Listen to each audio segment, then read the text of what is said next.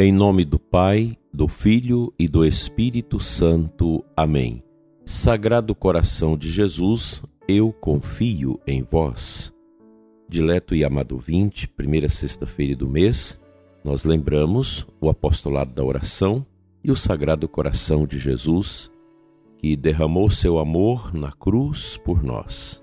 Sexta-feira é um dia sempre muito abençoado para a nossa mística e fé católicas. Dando sequência às nossas meditações, hoje falaremos da dissipação.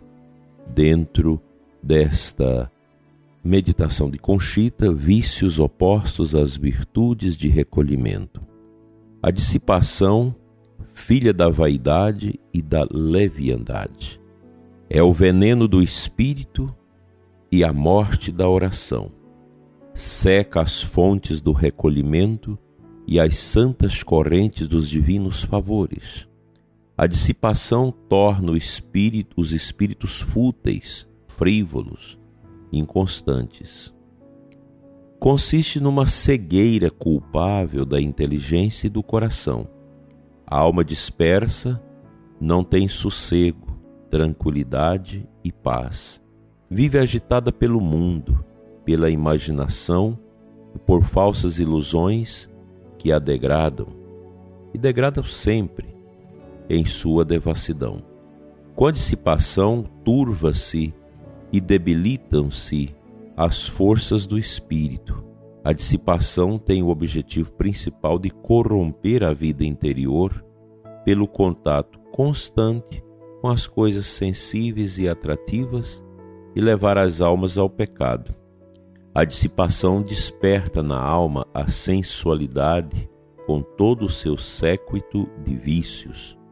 Torna a alma frouxa e amante dos prazeres, amiga da comodidade, da delicadeza e da indolência, refratária à mortificação, à penitência, ao trabalho e ao sacrifício.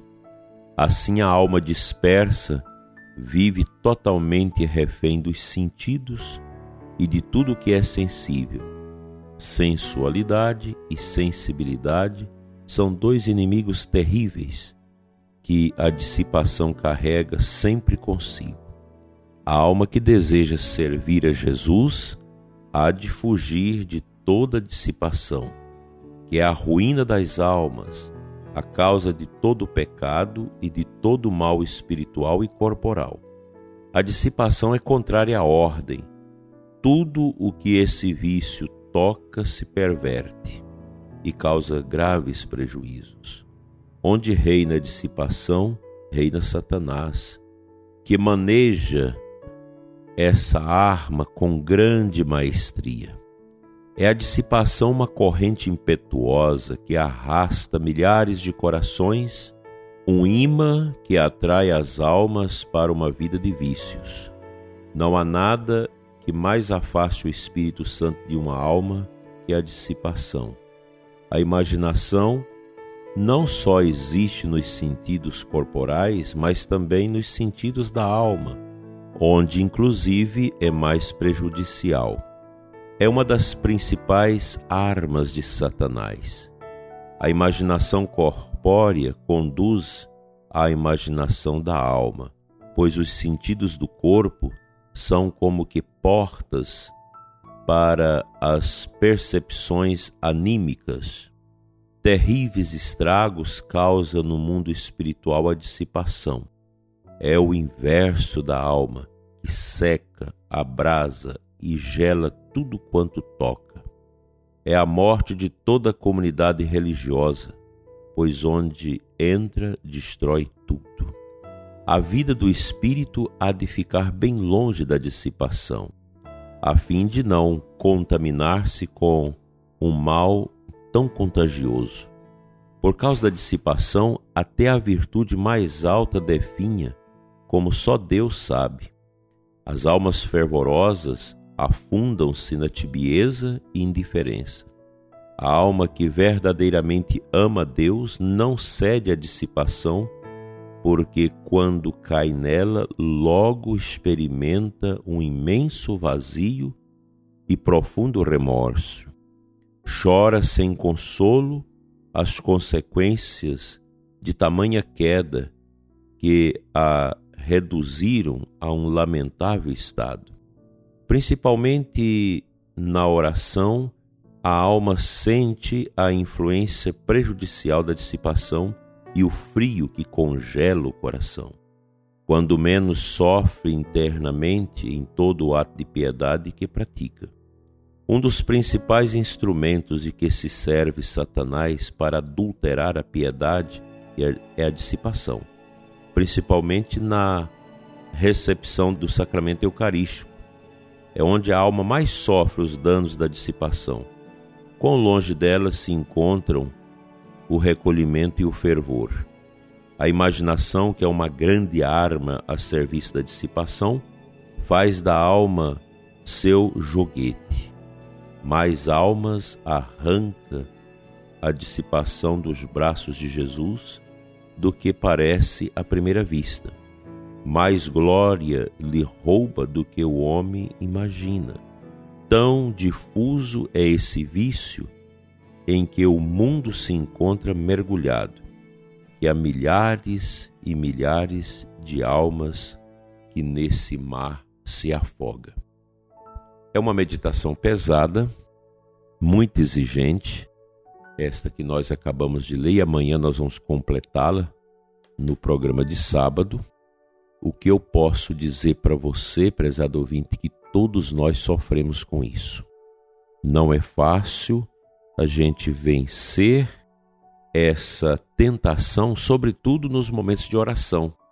Quantas vezes as pessoas vêm partilhar com a gente que não consegue meditar no Santíssimo, que não consegue aprofundar na oração, exatamente por causa da dissipação, a alma dissipada.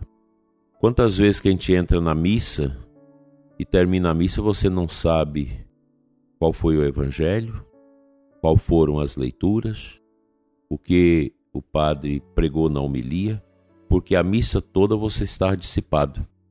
E essa dissipação, ela pega também a nós sacerdotes.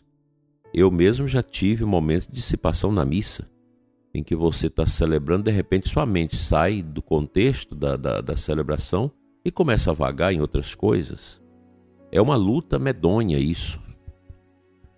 O próprio místico Grignon, ele diz que o demônio não importa que a gente faça muitas outras coisas piedosas, mas ele faz tudo para não deixar a gente meditar.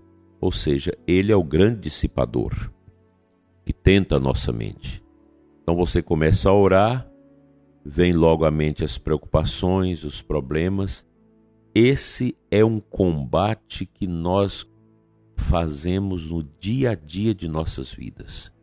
Combater a dissipação é uma luta de todos nós. Eu e você, nós dois, precisamos mudar.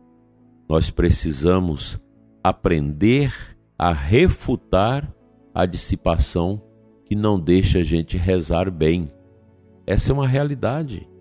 Você está lendo um livro tão bom e de repente os seus olhos estão no livro, mas a imaginação já está em outro lugar. Você tem que voltar à leitura de novo. É um treinamento que exige de nós uma adesão, uma submissão do coração, da imaginação ao poder do Divino Espírito Santo, para a gente não perder a nossa vida nesta seara ingrata de maldades, de preocupações que o inimigo quer nos levar sempre. Que Deus ajude, que todos nós possamos aprender a refutar, a mandar embora a dissipação, que não deixa a gente participar bem dos sacramentos, que não deixa a gente rezar como deve e que atrapalha a nossa meditação bíblica, as nossas leituras e os nossos momentos de interioridade.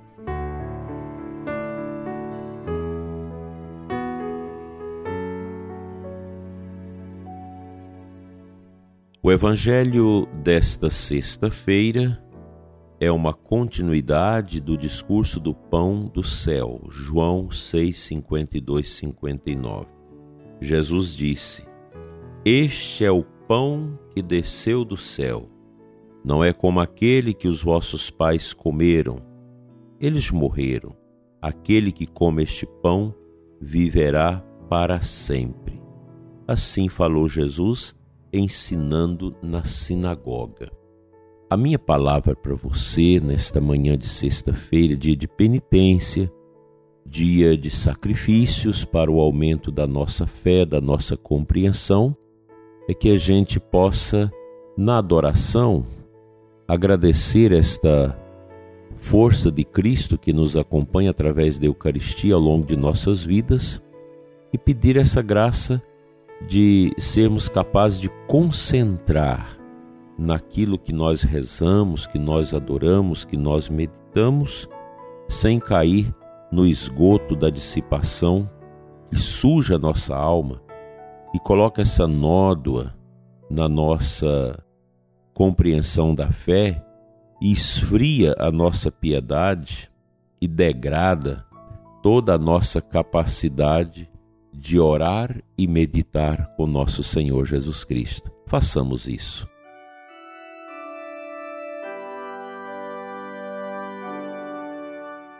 Pai Santo, Deus de amor e de bondade, eu quero te pedir uma graça especial, Senhor, para mim e para o ouvinte que ora comigo nesta manhã. Que nós possamos ser tocados pela capacidade que o Espírito quer produzir em nós de meditar sem cair na tentação da dissipação. Dai-nos, Senhor, a generosidade de uma alma pura para melhor te louvar e te servir. Enche-nos, Senhor, com teu divino amor, com teu divino mistério, para que nós possamos sempre meditar, sempre compreender na oração, na mística do nosso mergulho espiritual em ti, as grandezas do teu amor.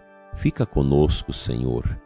Enche-nos da sua divina misericórdia e bondade para que esta sexta-feira seja na luz, na compreensão e numa profunda intimidade contigo. Abençoa ricamente o coração do ouvinte que reza comigo nesta manhã. Amém.